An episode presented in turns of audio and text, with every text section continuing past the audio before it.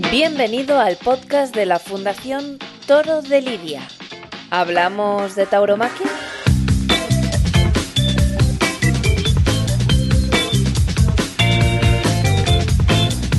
Villas Taurinas de Granada. Toros, tradición y transhumancia. Una ruta en coche de la Fundación Toro de Lidia por las villas taurinas del Geoparque de Sierra Nevada.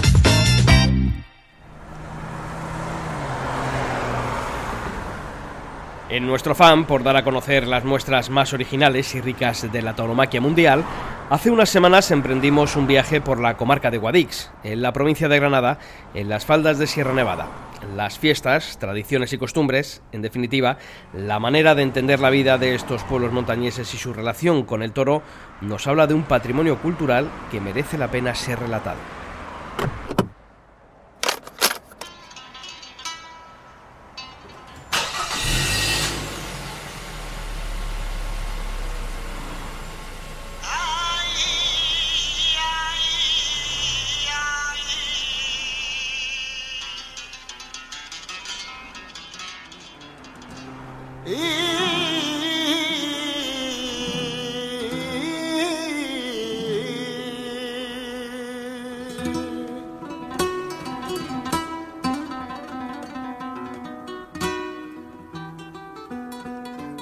Nuestra primera parada es una cafetería granadina, aledaña a la monumental de Paquiro, donde empezamos a comprender que vamos a adentrarnos en una tierra de toros particular, cuyas características han permanecido inéditas hasta ahora por el gran público y para nosotros.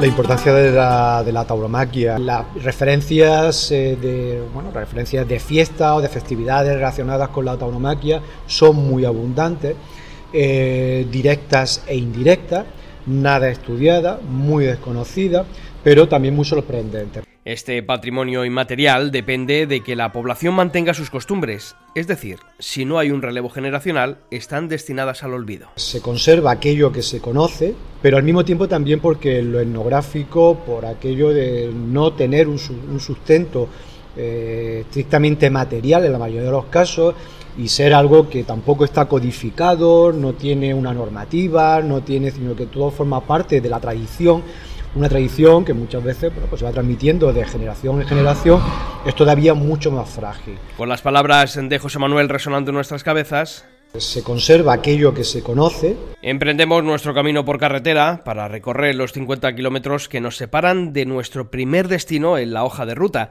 que se halla tras el embalse de Avellán, La Peza. La histórica villa de La Peza está ubicada al abrigo del Monte Rosado, frente a la cara norte de Sierra Nevada. Todo el municipio cuenta con 1.200 habitantes y durante las fiestas en honor a la Virgen del Rosario y al Cristo de la Misericordia, el 12 de octubre y el domingo más próximo, se celebran sus populares encierros. Así nos lo contaba su alcaldesa, Celia Santiago Buendía, quien añadía. Cuando llega el 12 de octubre, el día en el que siempre se celebran los festejos y el domingo más próximo, a ese 12 de octubre, nos falta pueblo y nos falta plaza y no sabemos ya qué hacer con la gente porque eh, es tremendo, es mm, una avalancha que todo el mundo quiere vivir esa experiencia única y diferente.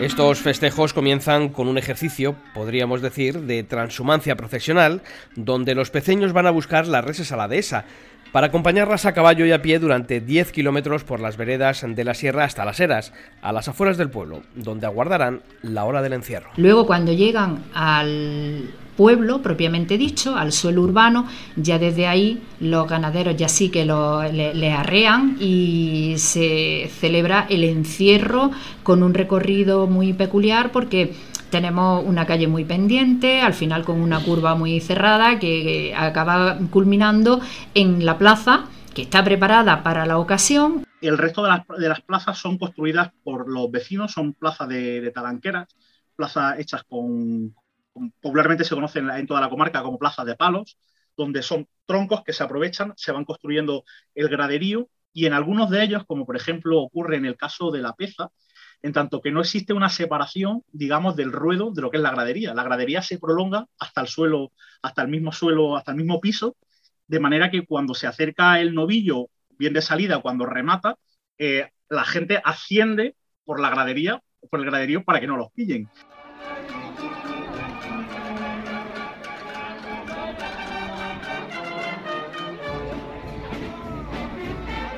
La pasión con la que viven los toros en la peza no tiene nada que envidiar a plazas de mayor categoría.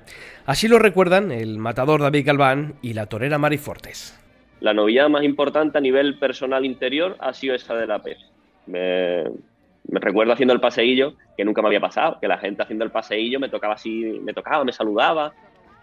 Y, yo haciendo el paseillo siempre muy, muy concentrado, pues, pues ese día hasta lo saludaba yo, ¿no? Sentía ese calor y fue una motivación tremenda y, me lo tomé desde el primer momento de esa manera, ¿no? a disfrutarlo y a sentirme orgulloso de estar viviendo lo que es la raíz de lo que amo, del toreo, de la fiesta. Y ese sentimiento, ese, pensamiento fue el punto de inflexión, el acicate para el devenir de la tarde, que fue magnífica. Al final, bueno, corté cuatro orejas y dos rabos. Lo que más recuerdo es cómo acogían la gente a los que iban de fuera, ¿no? El, eh, que, el que te arropaba mucho. Yo, por ejemplo, yo recuerdo que los niños eran una procesión de niños detrás del torero, donde iba el torero. Como fuera a tomar café, iban 20 niños detrás tuya. Y si ibas a dar un paseo, iban 20 niños detrás tuya. Y, y claro, pues eso no sale en las capitales.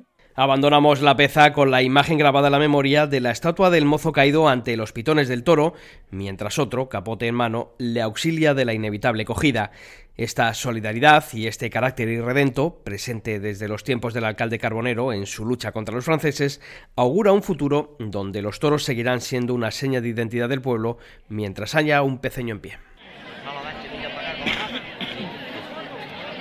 esa frase de ya están montando la plaza, que yo he vivido de chica, todavía se sigue, mm, eh, sigue ilusionando mm, a, esos niños porque los ves pasar con las madres, mamá, ya están montando la plaza, están montando la plaza, mira, es que mm, eso, a partir de ese momento, los niños hacen los deberes y ya se salen a la calle porque no pueden dejar de admirar el proceso. Y claro, es verdad que desde el día 1, porque tiene que estar montada para que se supervise por los técnicos y luego pues eh, la administración autonómica de los permisos necesarios.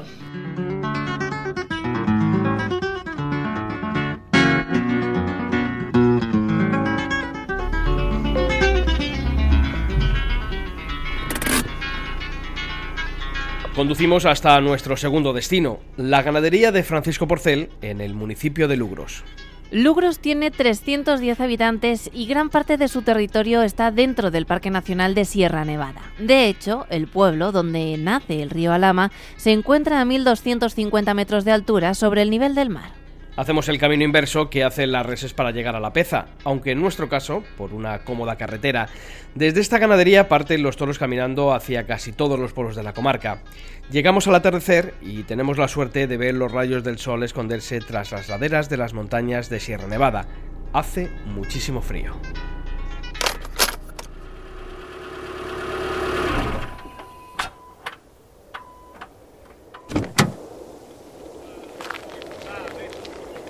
Encontramos a Francisco Porcel y a su hijo adolescente cabestreando los toros bravos junto a los mansos, para que aprendan a andar por los caminos en grupo, siguiendo al trashumante. Estos novillos que vemos llegarán al pueblo granadino de Dólar para los encierros del 5 de diciembre, la última corrida del año en España. Sin tener ningún problema. Si tienes un problema, pues, pues no sabes cuándo puede llegar y si va a llegar.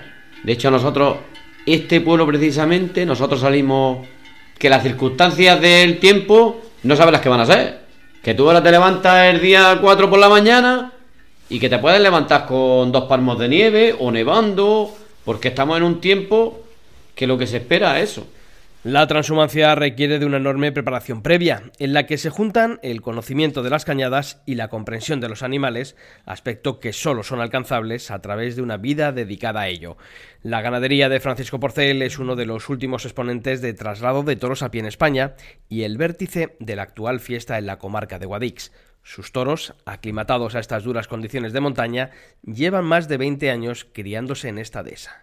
Los metes aquí y sería Sería un desastre. Aquí hablamos de un clima de a veces 14 o 15 grados bajo cero. No es que sea ninguna broma, es que es mucho frío. Hace también menos frío, hace más calor. La verdad que están cambiando, pero que aquí yo he visto el, el gasoil del coche helado. La dureza y el sacrificio del transhumante complica mucho su continuidad en las siguientes generaciones y tras sus huellas también se borrarán los caminos que nos unen a esta noble tradición. Que va a ser difícil de que nos sigan. La, porque porque es muy duro, no tiene, no tiene recompensa. Realmente eso no tiene recompensa. Porque la- las circunstancias de, pues de los pueblos, cada vez en los pueblos queda menos gente, más mayor, la gente que queda es más mayor, porque en estos pueblos no hay vida y entonces... Pero que realmente no toda la gente es capaz tampoco de, de hacer eso. Nos marchamos de Lugros pensando otra vez, como en el podcast dedicado a Olmeda del Rey, en la despoblación, como una sombra creciente sobre la España rural.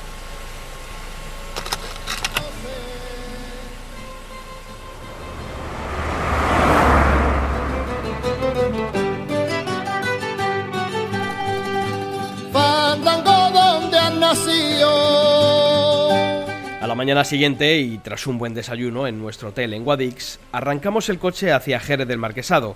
Y nada más llegar, nos sorprende la portada renacentista de su iglesia y la armadura de madera de estilo mudéjar de su techo, algunas casas moriscas salpicadas por el pueblo y varias fortalezas y baños de la época nazarí. Yo nací en un pueblecillo. Nos reunimos en un bar con Juanjo Manrique, presidente del Grupo de Desarrollo Rural, y con Julio Morales, aficionado de esta localidad, que nos hablan de la evolución de la Plaza de Toros. Yo desde pequeño, desde los 4 o 5 años, me llevaban mi padre y mi madre por pequeñillo a la plaza de, y nos sentaban allí, chiquitillos, y a verlo al encierro. Yo he visto la plaza de Jerez, la he visto hecha con carros. Y nosotros, de la casa de mi abuela, que era la más cercana que había a la plaza de toros, nos llevábamos las sillas para sentarnos en, la plataforma de los carros, arriba de los carros. Y barreras apenas había. En vez de, hombre, había algunos palos y tal para que no se salieran los, tro- en los trozos más anchos. Pues yo he estado montándola pues 4 o 5 años. Y eso se monta en el suelo, había unos hoyos, metíamos los palos y luego los cruzábamos y luego los tablones cruzados, pero todo amarrado con cuerda o guita, todo. Tablones para que se sentara la gente y luego unos palos cruzasen para ir poniendo los tablones. Sí, porque ahí no es como una plaza portátil que se pone cuadrada, ahí es que como hace esquina tenías que ir marcando, bueno, pues aquí el palo y aquí el palo. Y iban montándola y así haciéndolo. De la importancia del proceso de construcción de la Plaza para la Identidad del Pueblo, nos habla José Ángel Pereda Hernández, alcalde de la localidad. y se puso una plaza portátil, pero no tuvo el éxito eh, que conllevaba nuestra plaza de palos. Entonces volvió un presidente donde trabajó, peleó mucho por recuperar esa tradición de que al final la plaza fuese la Plaza del Molino en el centro del pueblo en vez de a, a los exteriores.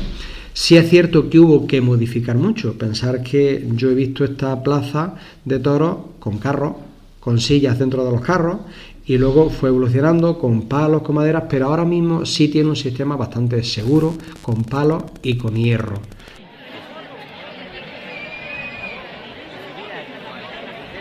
A pesar de la dificultad para acceder y salir de su plaza de palos tradicional, el pueblo prefiere el vínculo sentimental con sus talanqueras por encima de la comodidad.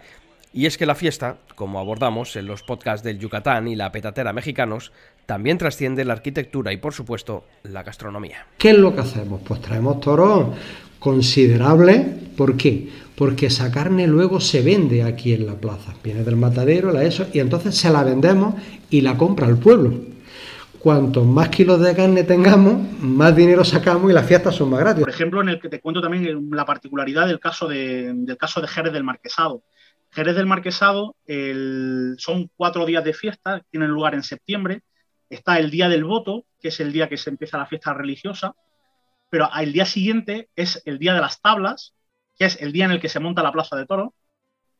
Está el día de los toros y el día de la carne. Que el día de la carne es cuando, una vez lidiados todos los toros, la carne se subastaba.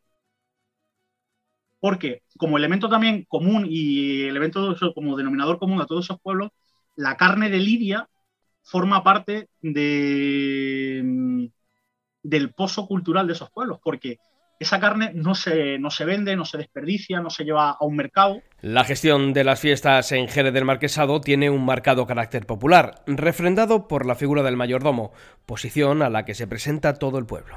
Para que no se pierdan las fiestas y las aseguremos cada año, nosotros nos apuntamos a mayordomo. Todo el pueblo se apunta. Entonces hay un presidente que todos los años se ofrece y ese presidente hace las fiestas e intenta luchar porque las fiestas salgan lo más económicas. Pero cuando el presidente presenta un balance, si hay un déficit de 50, de 60, de 100 mil euros, quien paga ese déficit es el mayordomo. El del pueblo que dice yo estoy aquí para poner mis 100 euros, mis 120, lo que falte, para que no se pierdan esas fiestas. Hasta que se empezaron a crear plataformas, plataformas vecinales, eh, comisiones de fiestas, donde ellos mismos se organizan, contratan a su, contratan ellos a los toreros, contratan todos los dispositivos y se hace pues pagando una cuota. Ellos pagan una cuota por la que tienen derecho a una serie de localidades y por la que tienen derecho a, una, a un número de, kilos de carne. Entonces, cuando termina la fiesta, se hace balance y se extrae el número. Entonces, cada cual ha disfrutado de sus fiestas y cada cual disfruta de la parte correspondiente que le toca de carne de toro de Lidia, que viene a ser unos 30 o 40 kilos por persona.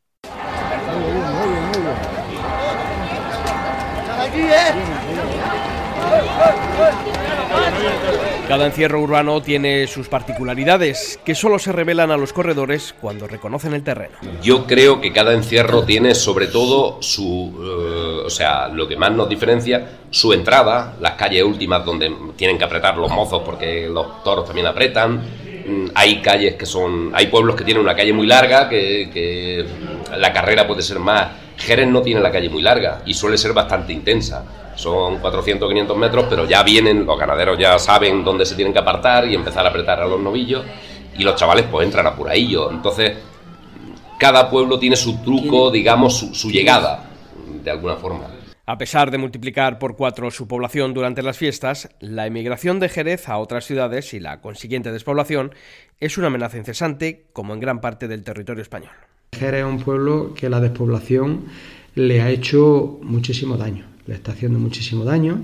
Eh, perdimos los mil habitantes, estamos 900 y pico, tenemos una población muy mayor, con lo cual causamos, por desgracia, bajas de vecinos y necesitamos dotar el pueblo de servicios para que la gente venga, porque al final es lo que me dice el alcalde, si hay trabajo yo vuelvo.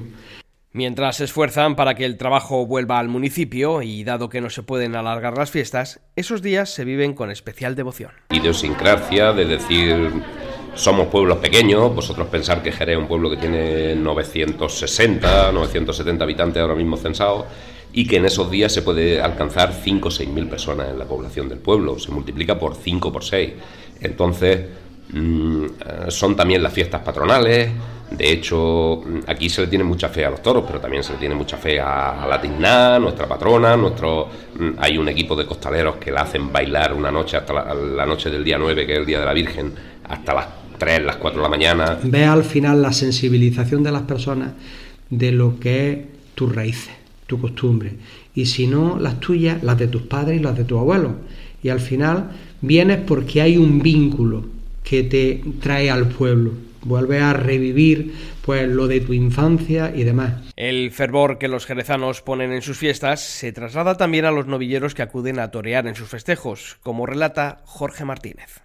Pero ya nada más que el, ir andando desde donde me vestí hasta la plaza y el ver que pues detrás venían peñas con música, la gente allí arropándote, nada más que ya esa muestra de cariño, pues lo viví y pues fue una, una experiencia impresionante. El ver cómo, cómo, te trataban desde primera hora de torear, pues como he dicho antes, impresionaba el ver que estabas tú con el novillo delante y que la gente pues allí tan tranquila, uno se paseaba por el ruedo cruzándolo de un lado a otro. Y pues bueno, también muestra de, de lo que es la tauromaquia antigua, de lo que es la tauromaquia pues que se vivía antiguamente en las capeas y en, ese, pues, todo ese tipo de, de zonas del marquesado y que pues que no, bajo mi punto de vista, pues que no debería de perderse y que, que debería de seguir manteniendo su, su forma y su, su, sus costumbres.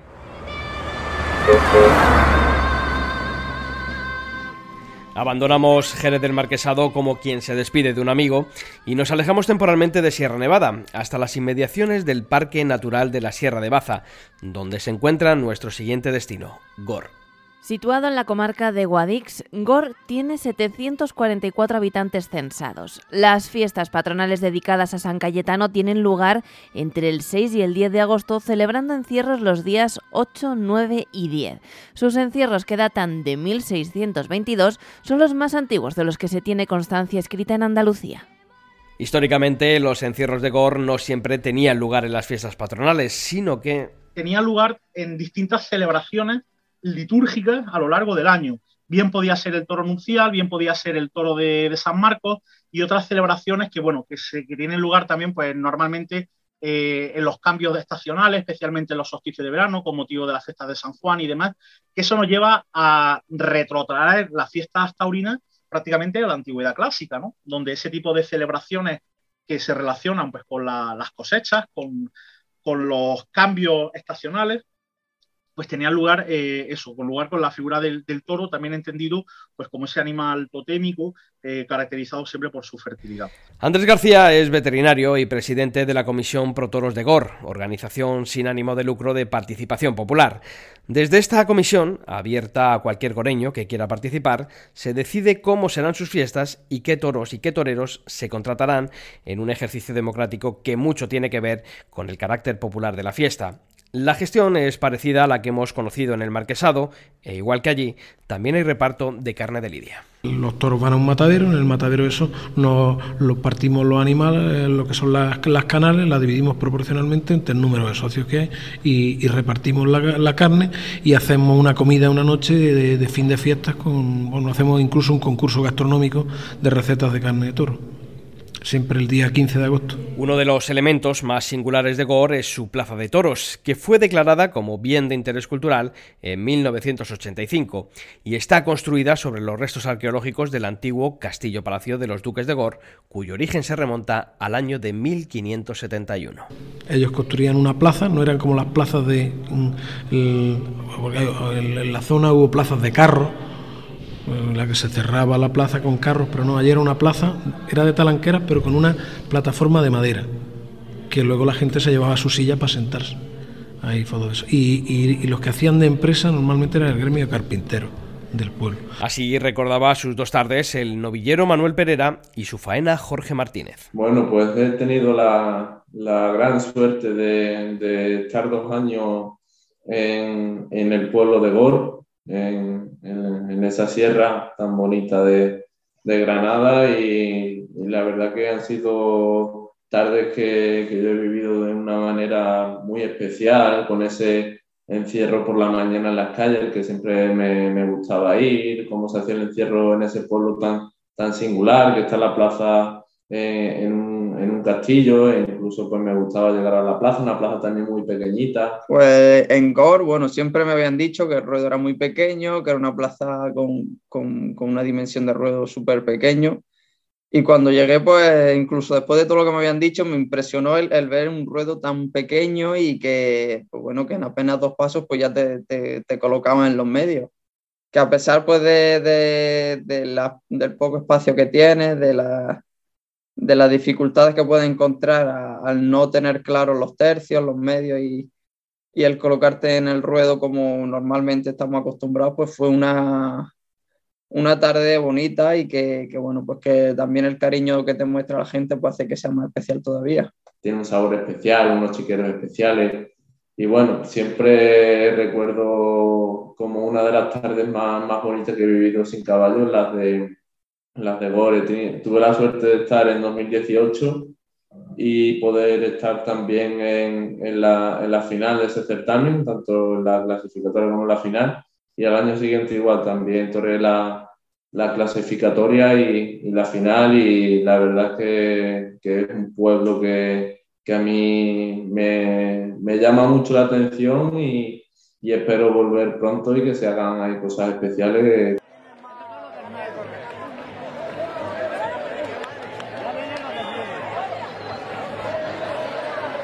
En la Plaza de Gor se celebra el certamen La Almendra de Plata, un trofeo para la promoción de los jóvenes novilleros sin picadores.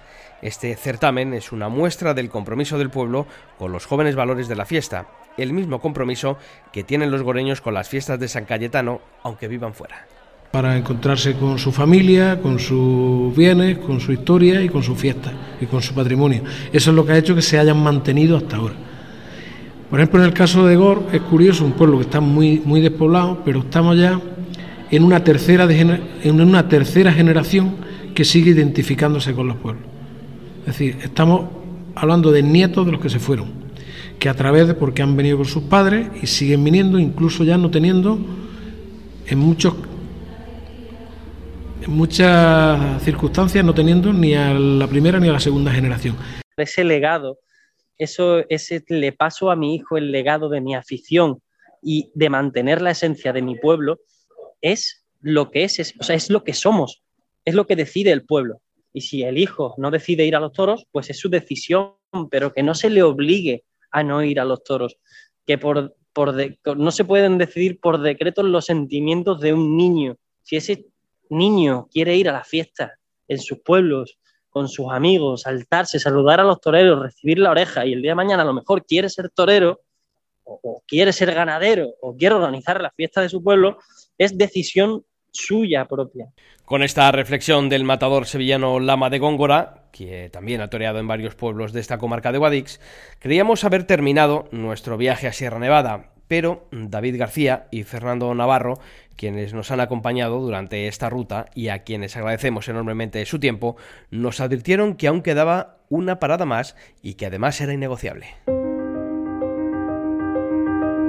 Soy Oscar Payán, tengo 14 años y pertenezco a la Escuela Taurina de Arcude, comarca de Guadí. Tenía esos nervios por la mañana y yo me acuerdo ponerme aquí la mano en el corazón una hora antes de ir a los toros y, y verse la camiseta levantarse del corazón y después pues a lo mejor te ponías siempre al lado de los toreros, bajabas la mano, tocabas un trozo de traje de luces y eso te da una satisfacción por dentro que, pues mira, pues yo me siento como aislado, como si él y yo estuviéramos conectados y no escuchan nada de los demás. Hay veces que ni escuchan los aplausos de, del público, ni, ni lo que te dice el maestro, ni nada.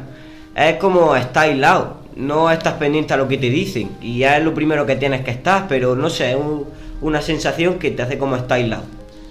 Mm, torear en Dola, en Guadix, que es donde yo nacido, en los pueblos del Marquesado, más que torear a lo mejor en Linares o en Granada, con todo el respeto del mundo, pero es, es mi sitio, es lo que llevo dentro y a mí me hace mucha más ilusión.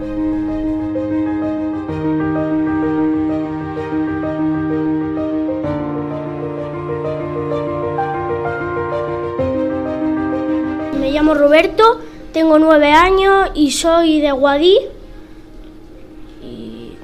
mi madre es rusa, mi padre es español de aquí, toda la vida he estado aquí en Guadí, pues. Y me gustó y cuando, cuando la vi, pues dije, pues yo quiero ser torero desde los tres años. Le pedí a mi padre que me diese su móvil para ver vídeos de toros. Al decirle a mi madre que iba a venir a, la plaza de toros a entrenar a ser torero, fue que no quería porque se imaginaban ponerme yo delante de un toro para que, para que me revolcase e incluso matarme. Buenas, yo soy Jorge López, tengo 14 años y soy de Guadi. A nosotros sí nos gustaría que fuese siendo igual que como decía Domingo hace ya muchos años, pero por desgracia eso se está perdiendo porque ahora niños de nuestra edad más pequeño y más grande ya no le hace mucha gracia eso y le gusta más jugar a videojuegos y jugar a deportes, pero ya los toros, poco a poco. Eh, soy Hugo, tengo 11 años, soy de Guadí. Eh, he estado desde pequeño con Jorge yendo a la Anteira, en Jerez de Marquesado, eh, yendo a los toros. Hay que tener mucho valor, de venirte ahí en medio y está allí toreando, como por ejemplo pues, tiene el valor Oscar, Roberto, Jorge y Jesús seguro que lo va a tener. Yo muchas veces pues lo he pensado, muchas veces pues qué se siente por ejemplo cuando eres torero o escribes un libro o incluso eres futbolista, ¿qué se siente? yo pienso que cuando tú cumples un sueño, eres el más feliz del mundo. Y, eso no se paga, nunca. Con lo que sea, no.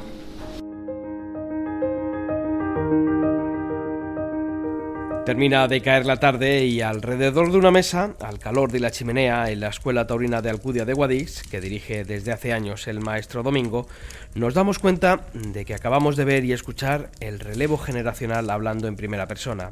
Ahora sí, podemos dar por concluido este viaje.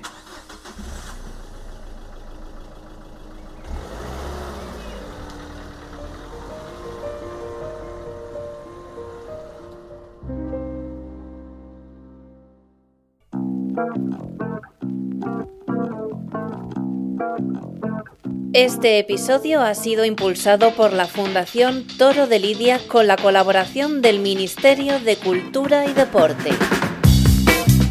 La Fundación Toro de Lidia es una entidad destinada a la promoción y defensa de todas las tauromaquias. Tú también puedes involucrarte. Hazte amigo de la Fundación. Para más información, visita nuestra web fundaciontorodelidia.org.